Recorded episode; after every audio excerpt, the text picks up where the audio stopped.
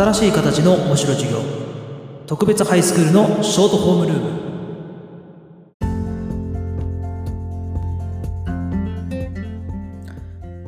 フォー c プラスワンマインドプロジェクトの提供でお届けする新しい形の面白授業。特別ハイスクールのショートホームルーム。どうもすゆむねです。皆さん出会ってくれて本当にありがとうございます。この番組は元フリーターの現役社会科教師兼バスケットボールコーチ兼 YouTuber の私末宗がお届けする新しい形の学びを皆さんと一緒に共有創造するための社会学系番組です。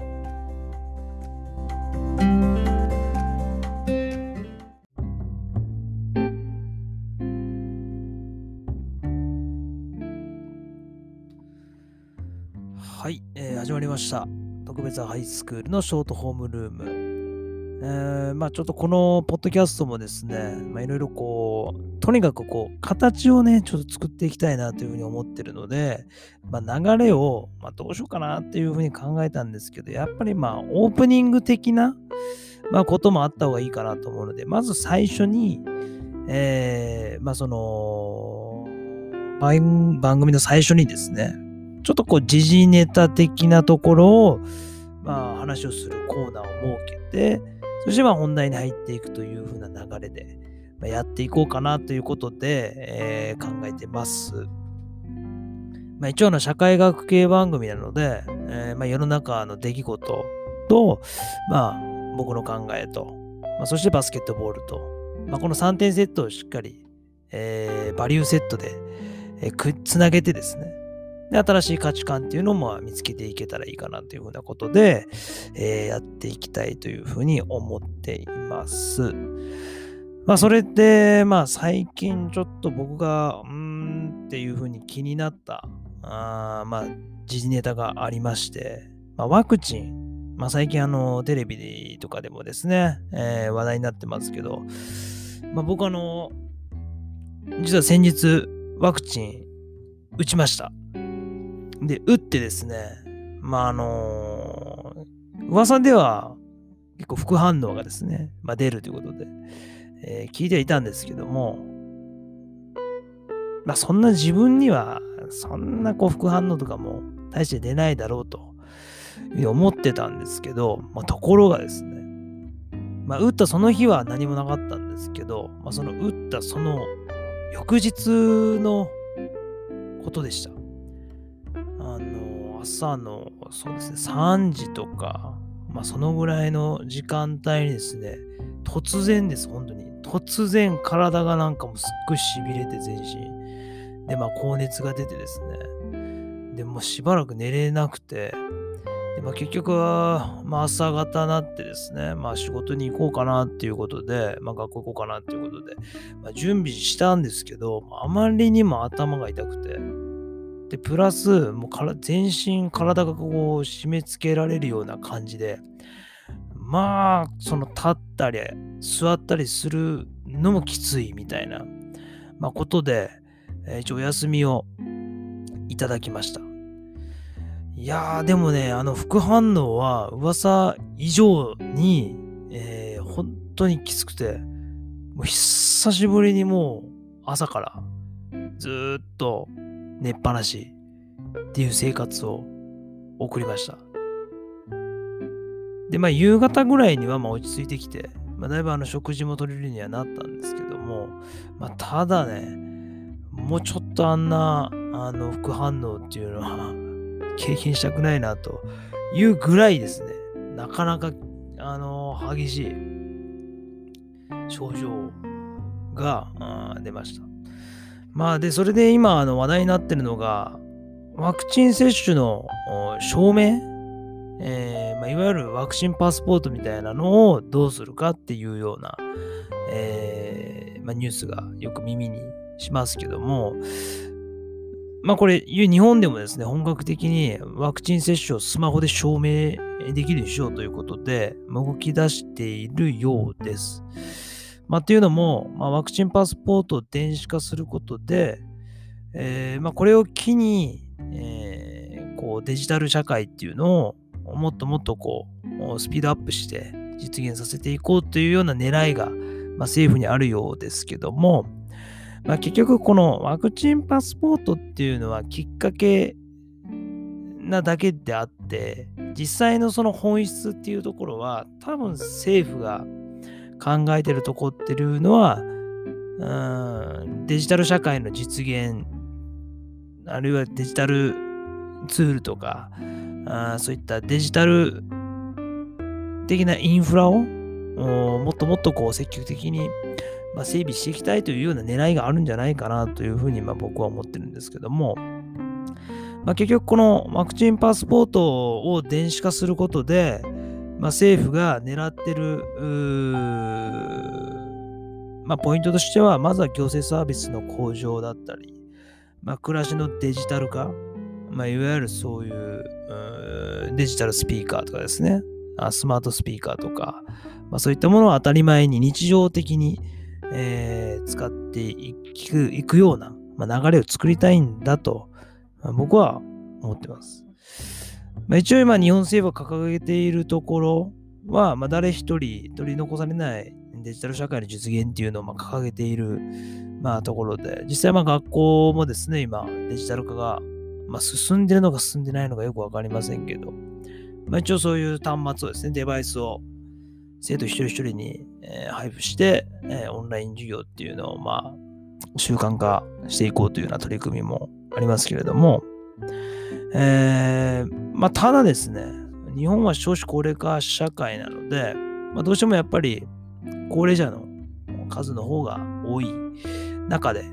えー、まあ、デジタル化を進めていくのは、まとても難しい時間のかかることだとは思うんですけれども、ま、ただ政府はですね、ま、こういったワクチンパスポートの導入っていうのをきっかけに、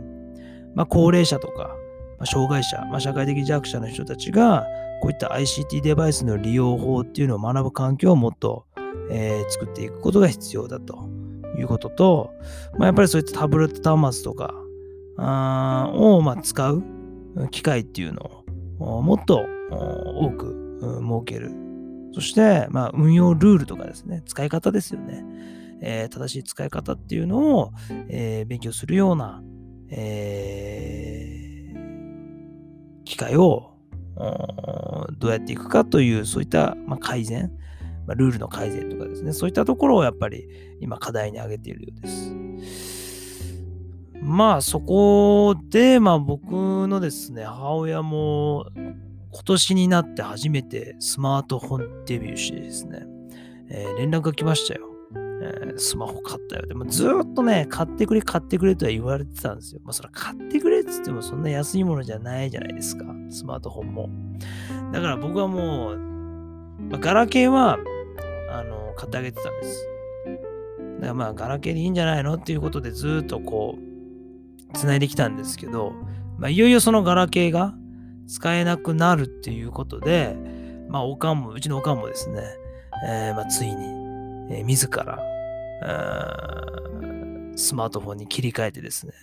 まあ、ついでになんかキャンペーンだったらしくてですね、えー、新機種購入者にはこうタブレット端末までついてくるということで、えー、まあ、うちの今、おかんはですね、えー、もうスマホとタブレットに夢中でございます。はい。えー、でまあ、特にそのなんか YouTube っていうのは初めて見たみたいでですね、まあ、その YouTube のなんかさらば青春のなんとかっていうのになんか毎晩ハマってると いうような、えー、連絡が最近来ました。まあ、僕のおかんが65で今年66歳なんですけども、まあもう高齢者です。まあそういった身近なまあ高齢者っていうのが、でもまあ当たり前にそういったデバイス、ICT デバイスをま使うようになっていけばですね、まあ、政府が望むようなですね、デジタル社会の実現っていうのはもっともっとこう加速していくんじゃないかなというふうに、えー、思っています。はい。ということでですね、えー、まあオープニングちょっと長くなりましたが、こういうふうにですね、えー、その授業の、授業というかこの番組の、まあ、最初にですね、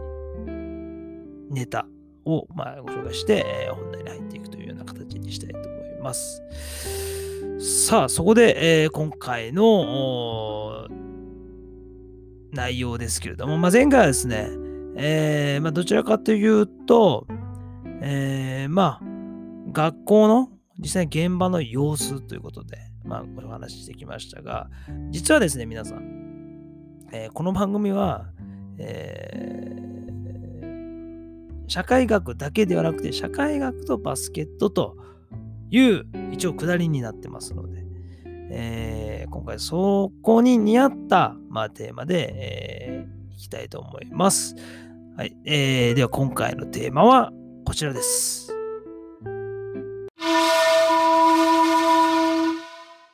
いつ、どこで、誰が、何のために作ったのか。バスケットボールの歴史を紐解く。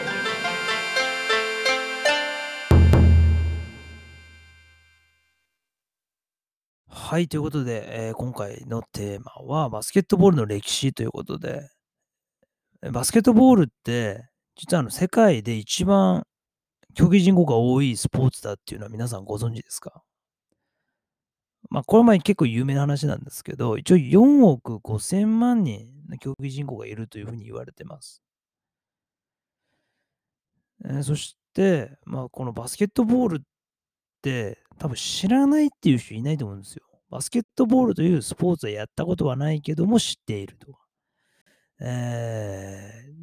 ー、結構ほらマニアックなスポーツってあるじゃないですか。まあ、スポーツって言ったらいいかどうちょっとわからないですけど、こうカバディとかですね。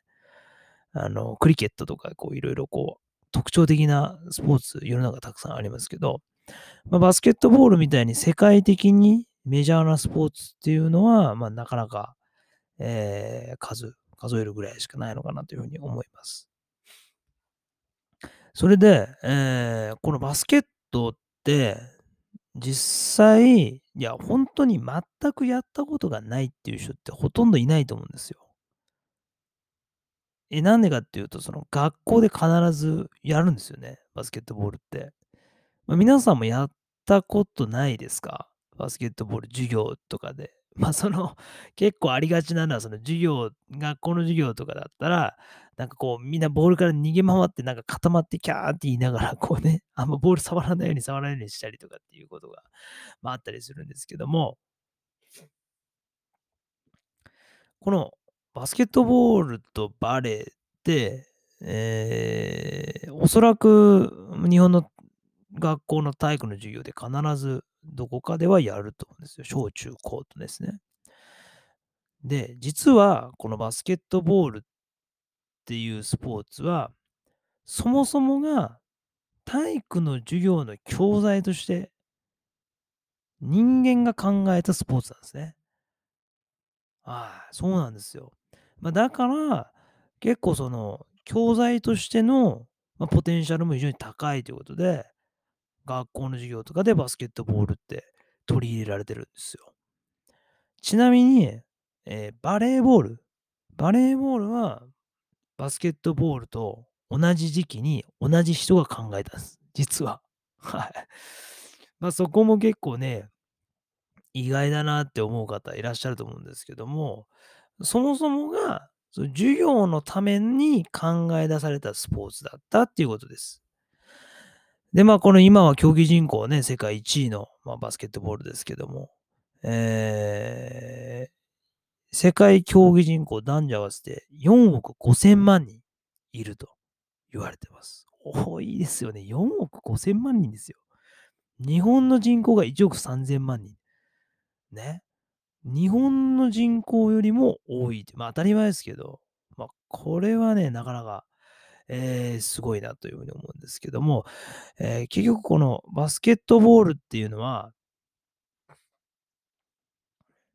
投げる、飛ぶ、走る、そして協力、考えるっていう人間のすべての能力を使うことから、世界中の学校で、えー、教材として採用されてます。なので、まあその教育的な要素が非常に高いスポーツだっていうことなんですね。これあの人間が考え出したスポーツっていうところがこれポイントなんですよ。えー、他のスポーツって結構自発的、こう自発発生的あ、自然発生的なものが多くて、例えばサッカーなんかだったら、まあこう、外でたまたまボールを蹴り合いしてたのがサッカーになったみたいなね。だんだんだんだんそういうスポーツになっていったっていうものがほとんどの中、バスケットボールっていうのは、ちゃんといつどこで誰が何のために作ったのかっていうのが明確にあるということが、一つ、まあ、魅力的なスポーツだということと僕は思ってます。発祥がないんですよね、他のスポーツって実は。記録がないんですよ。えー、いつ誰が始めたかとかですね。最初のゲームがいつ始まりましたかとかっていうのはこう記録がないので、まあ、なかなか曖昧な部分なんですけど、バスケットボールっていうのは明確に初めて行われたゲームの記録があるんです。で、まあその、ちなみに、えー、じゃあいつこのバスケットボールっていうのが最初に、えー、ゲームが行われたかっていうと、えー、1891年12月21日の月曜日、11時30分ってこれ時間まで 明確に記録があるというね、もう、これがもうすごいんですよ。で、場所がアメリカの YMCA、これクリスチャン系の学校なんですけど、まあ、そこのマサチューセッツ州スプリングフィールドというところで、始まったとに言われてます。で、最初のゲームはですね、当然バスケットボールっていう名前なんですけど、ボールは今みたいなボールじゃなくて、たまたまそこら辺にあったサッカーボールを使ったというふうに言われてます。で、ゴールなんですけど、あのゴールも最初からあんな感じじゃなくて、最初はたまたまそこにあった桃の籠を使って、そしてまあ上に、あれあの3メーター5センチあるんですけど、バスケットボールのリングって。えー、リングの高さですね。3メーター5センチの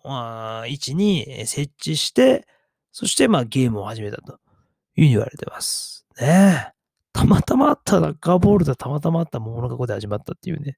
まあ、なんともこう、あのー、素敵な お話ですけど。ちなみに、リングの高さは当時と、まあ、現在も変わってません。3メーター5センチのままです。まあ、ボールとね、えー、リングは、ゴールは、えー、変わりましたけど、まあ、その高さだけは変わってないと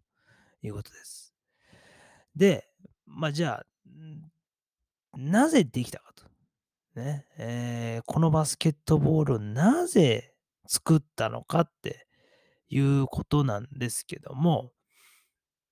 このバスケットボールを作った人が、このアメリカの YMCA、YMCA の体育の先生だったジェイネス・ネイスミスという方が考え出したということなんですね。で、なぜネイスミスが、えー、こんなこうスポーツを考えたかと。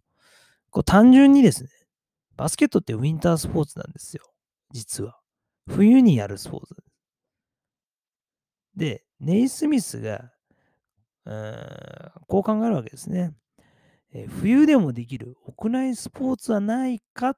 という疑問からスタートしたというふうに、え、言われてます。っていうのも、まあ、その当時の1890年代、あるいは1880年代の運動って言ったらですね、えー、まあ、授業でやる運動は、大体まあ、アメフト、陸上が人気だったというふうに言われてます。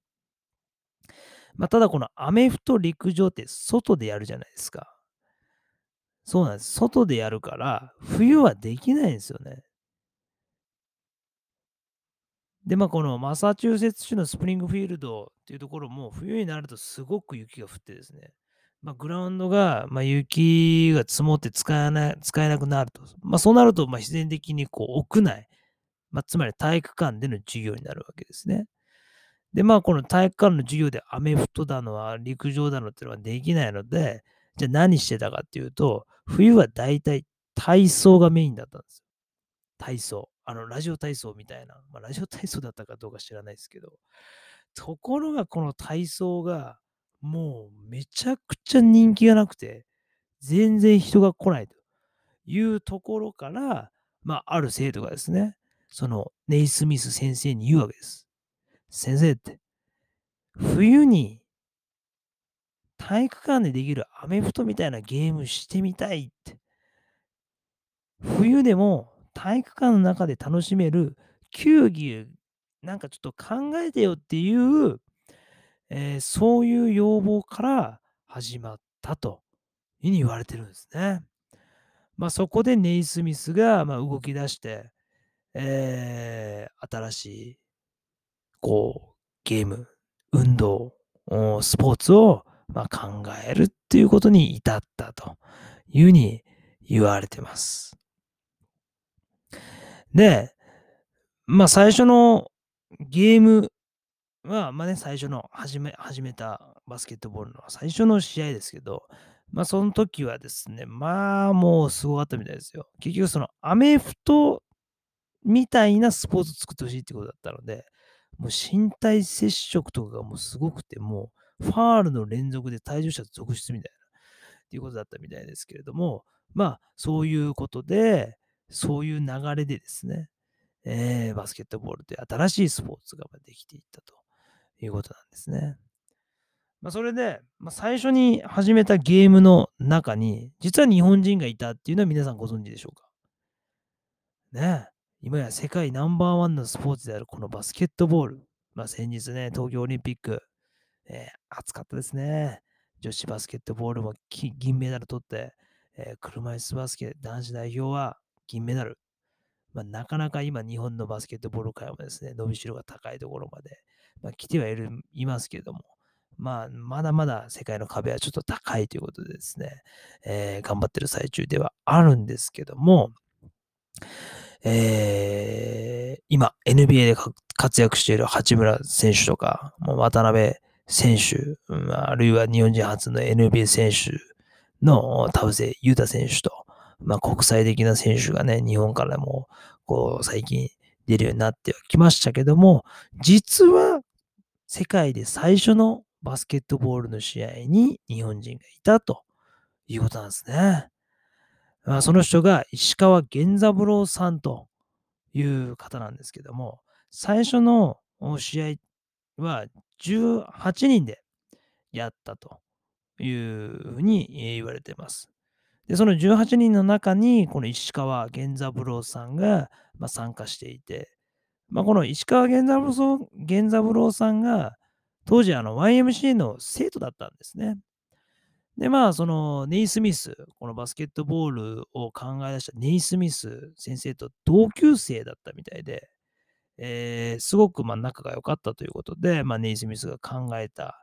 えー、新しい、えー、スポーツの第1回目の試合にま出ないかということでですね、えー、ま体育の授業の一環としてま参加していたということで、えー、ま今でもま受け継がれています。で、ちなみにこの最初にあったこう世界最初のバスケットボールのゲームの様子をま描いたあ挿絵があるんですよ。これ結構有名な挿絵なんですけど、まあ、もし興味があったらですね、インターネットかなんかで見たらあります。まあ、その挿絵を描いたのは、なんとこの石川源三郎さんだったということです。まあ、だから、まあ、日本とこのバスケットボールの関係っていうのは、まあ、そうね、遠いもんではないなと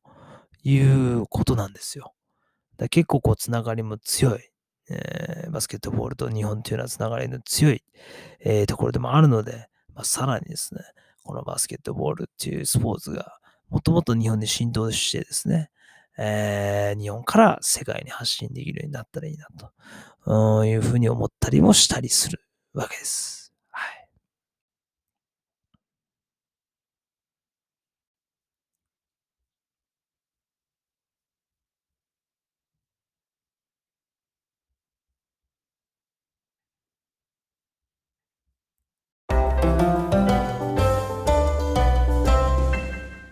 次回に続く。